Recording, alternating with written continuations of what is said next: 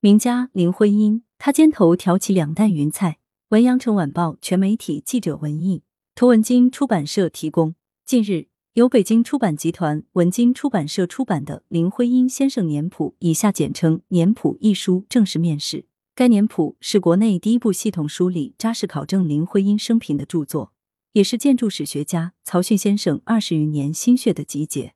肩头上先是挑起两担云彩，带着光辉要在从容天空里安排。这是一代才女林徽因抗战期间在李庄所作的诗句，概括的也是她的一生。肩挑起建筑和文学这两担云彩，将二者同时作为毕生的事业与追求。但比起林徽因在建筑和文学上的成就来，坊间却常对她的某些情感生活片段津津乐道，甚至任意铺排，将其作为流量密码引人流连。互联网场域下，一个真实的林徽因日渐模糊。值得庆幸的是，该年谱全面梳理了林徽因对中国建筑学所做的贡献，同时从建筑学修养透视她的诗文创作，于名门才女的光环下还原她刻苦耐劳的人生。另一个多维度的林徽因形象展现在读者面前。书名《林徽因》包含全权敬意。林徽因其实原名林徽因。此次《林徽因先生年谱》的书名用意正在于此。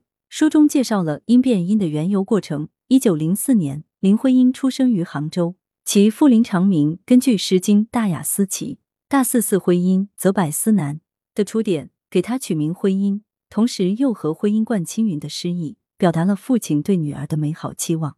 可惜的是，徽因的名字并没有一直延续使用下去。一九三五年初。林徽因为避免与上海一位男性多产无聊写家林徽因的名字相混，才不得不改名为徽因。此后，他刊物上发表的文章时皆署名林徽因，但其本名不仅是父亲所赐，先生自己也喜欢，改名是痛苦的、不得已的，所以现在应该重新改回来。年谱遵照作者曹迅的主张，以林徽因之名出版。注：故以下行文皆从林徽因之称，故有书名或用法除外。一九五五年四月一日，林先生去世。同年七月，曹逊考入清华大学建筑系读书，后受教于梁思成先生。虽未曾谋面，但在曹先生心中，林徽因是一个很独特的存在。入学之后，他见过一幅林先生的设计作品，惊为天人，自此也默认林徽因为老师了。林徽因先生年谱责编王中波介绍，一九九八年。曹逊协助校里出版老师梁思成的《中国建筑史》和《中国雕塑史》时，随即建议编辑出版林徽因文集的建筑卷和文学卷。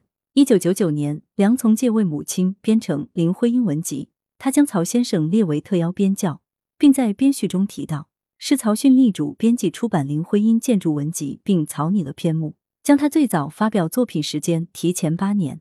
林徽因对文学和建筑学都有极高天分。但此前学界一般以为他是在参加新月社后，一九三一年在徐志摩的影响下开始发表作品。经曹逊考定，早在一九二三年，他就以尺锤为笔名，在《晨报》五周年纪念增刊上发表作品，翻译奥斯卡·王尔德的散文诗《夜莺与玫瑰》。当时林徽因还是一名中学生，同时林徽因还受邀为增刊设计封面图案，以“光明、正义、平和、永久”为主题。制成黑白画图案，近处会有一钟楼，底下是一湾平静湖面，远处则是密林和红日，天空中还有一对自由飞翔的白鸽做点缀。作品同署名。赤锤，一九二三年才是林徽因首次发表作品的时间，比之前的概念提前了八年，这是年谱的重要发现之一。是年林先生二十岁，这样方与一位早熟早慧的才女形象相符。年谱后记，曹逊先生还注意到。从林徽因设计的这个封面图案可以看出，那时候他不但已经爱上了建筑，居然无师自通，还能画出钟楼的正立面投影图，瓦拢都是垂直画的，檐口和一角飞檐也都是规规矩矩的正投影。他说，要能画出一座建筑的正投影，对于建筑专业的学生来说，总要在学了投影几何和建筑初步之后，可当时他还只是就读于培华女子中学的一名学生而已。钟情建筑、痴迷营造法式的夫妇，早年偏重文学的林徽因，为何会决定放弃文学去学建筑呢？一般认为是因为她受在英国时的一位建筑师女房东的影响，但曹逊认为那只是表面原因。如果要究其根本，应看到早在他出国之前，对于建筑、文学都有了较深的理解。在林徽因看来，文学的描绘在于人和人的情绪，而建筑则是人类生活的空间，产生情绪的环境。父亲林长明教导他要报效祖国、改良社会，传统儒家经世致用的思想也给他很深影响。所以，林徽因虽喜爱文学和美术，但最终选定了与这二者关系最密切的建筑艺术为终生职业，就是要通过这一技能切实的服务社会。他不仅自己做出了这个抉择，还影响和推动了梁思成一生同行。他们的生活中有许多与建筑有关的细节。二人毕生钟情于北宋李明仲所著的《营造法式》，所以他们的婚期选在三月二十一日，这是李明仲的碑上一个日期。明仲为字。李其实本名为成，北宋文献皆作李成，后世货物作界。为纪念李明仲，林徽因和梁思成又专门将儿子取名为梁从诫。登高履险的中国女建筑师先驱，作为中国第一代留学回国的建筑学家，林徽因与其丈夫也是事业上的伙伴梁思成先生，一起走过了满怀理想的青葱岁月，共享充满朝气的北平营造学社时光。战争年代濒于绝境的生存状况和近乎于零的研究条件，也没有影响他们坚持多年的中国古建筑调查。通过年谱可以看到，他们在常年极其艰苦的生活和有限的科研条件下，为建立中国建筑体系、弘扬中国文化做出的卓绝努力。因此，将林徽因的建筑生涯梳理清楚，也就打开了理解中国建筑历史的一扇门。此前，人们对林徽因的认识更多在其文学成就。而对他在建筑领域的贡献了解不多。曹迅特别关注林徽因的建筑文章和设计作品，指出林先生不仅是诗人和文学家，更是建筑学家和设计师。他认为，作为建筑学家和设计师的林徽因先生，论学识水平和实际贡献，在近百年的建筑界内不仅是第一流的，而且是数一数二的。年谱对这一点进行了重点挖掘，还原一位争着干各种力气活。并和男人一样不怕登高履险，经常爬梁架、钻天棚、上屋顶的中国女性建筑师先驱形象。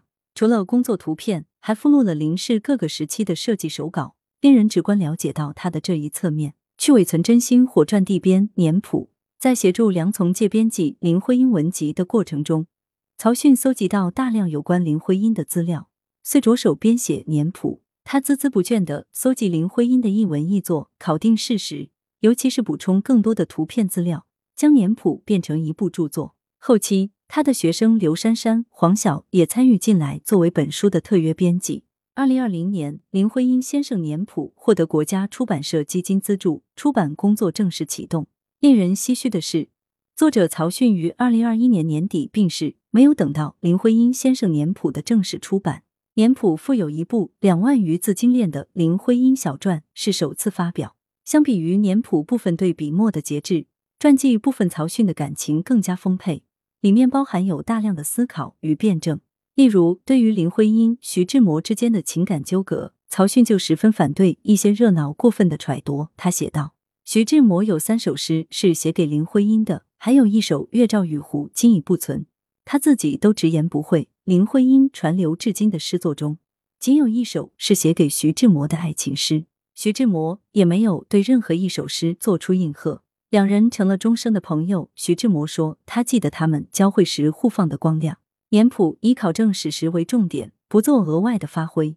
多年来，林徽因已成为社会热议的公共人物，围绕在他周围的传闻不是太少，而是太多。因此，曹先生要做的是去伪存真，把属于林先生的归给林先生，包除掉那些浮言和传闻。刘珊珊说，以设计语言。向林徽因先生致敬。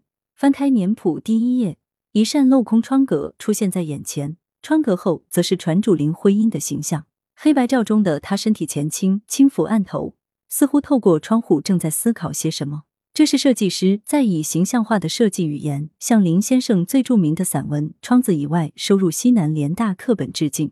王中波介绍，采用的是典型北方窗格样式。与梁林二人进行田野考察的主要区域山西、河北有莫大的内在联系。年谱在设计上还有诸多心思。书中每一年份的总企业上都会用年份叠印林徽因当时的年龄，这样读者一看便能迅捷的知人论事。年谱还分别嵌入了林徽因的十二组诗文佳作，页幅比正文略小，文是以他当年研究中国古代图案时所做的手绘，精美而富于学术含量。王中波说，他们的理念是要把这本书的翻阅都变成设计的一个部分。文摘：闲谈关于古代建筑的一点消息节选。林徽因，山西应县的辽代木塔，说来容易，听来似乎也平淡无奇，直不得心多跳一下，眼睛睁大一分。但是，新历一零五六年到现在，算起来是整整的八百七十七年。古代完全木构的建筑物高到二百八十五尺，在中国也就剩这一座独一无二的应县佛宫寺塔了。比这塔更早的木构，已经专家看到、加以认识和研究的，在国内的只不过五处而已。中国建筑的演变史，在今日还是个灯谜。将来如果有一天，我们有相当的把握写部建筑史时，那部建筑史也就可以像一部最有趣味的侦探小说，其中主要人物给侦探以相当方便和线索的。总不是那几座现存的最古遗物。现在唐代木构在国内还没找到一个，而宋代所堪营造法式又还有困难不能完全解释的地方。这距唐不久，离宋全盛时代还早的辽代，居然遗留给我们一些顶呱呱的木塔、高阁、佛殿、经藏，帮我们抓住前后许多重要的关键。这在几个研究建筑的死心眼人看来，已是了不起的事了。我最初对于这应县木塔似乎并没有太多的热心。原因是思成自从知道了有这塔起，对于这塔的关心几乎超过他自己的日常生活。早晨洗脸的时候，他会说：“上阴县去不应该是太难吧？”吃饭的时候，他会说：“山西都修有顶好的汽车路了。”走路的时候，他会忽然间笑着说：“如果我能够去测绘那应州塔，我想我一定……”他话常常没有说完，也许因为太严重的事，怕语言亵渎了。最难受的一点是他根本还没有看见过这塔的样子。连一张模糊的相片或翻印都没有见到。有一天早上，在我们少数信件之中，我发现有一个纸包，寄件人的住址却是山西阴县叉叉斋照相馆。这才是侦探小说有趣的一页。原来他想了这么一个方法，写封信探头山西应县最高等照相馆，弄到一张应州木塔的相片。我只得笑着说：“阿弥陀佛。”他所倾心的信，而不是电影明星。这照相馆的所价也很新鲜。他们要一点北平的信纸和信笺做酬金。据说因为应县没有南纸店。时间过去了三年，让我们来夸他一句：有志者事竟成吧。这位思成先生居然在应县木塔前边，何止竟是上边、下边、里边、外边，绕着测绘他素养的木塔了。写于一九三三年。来源：羊城晚报羊城派。责编：邓琼。校对：潘丽玲。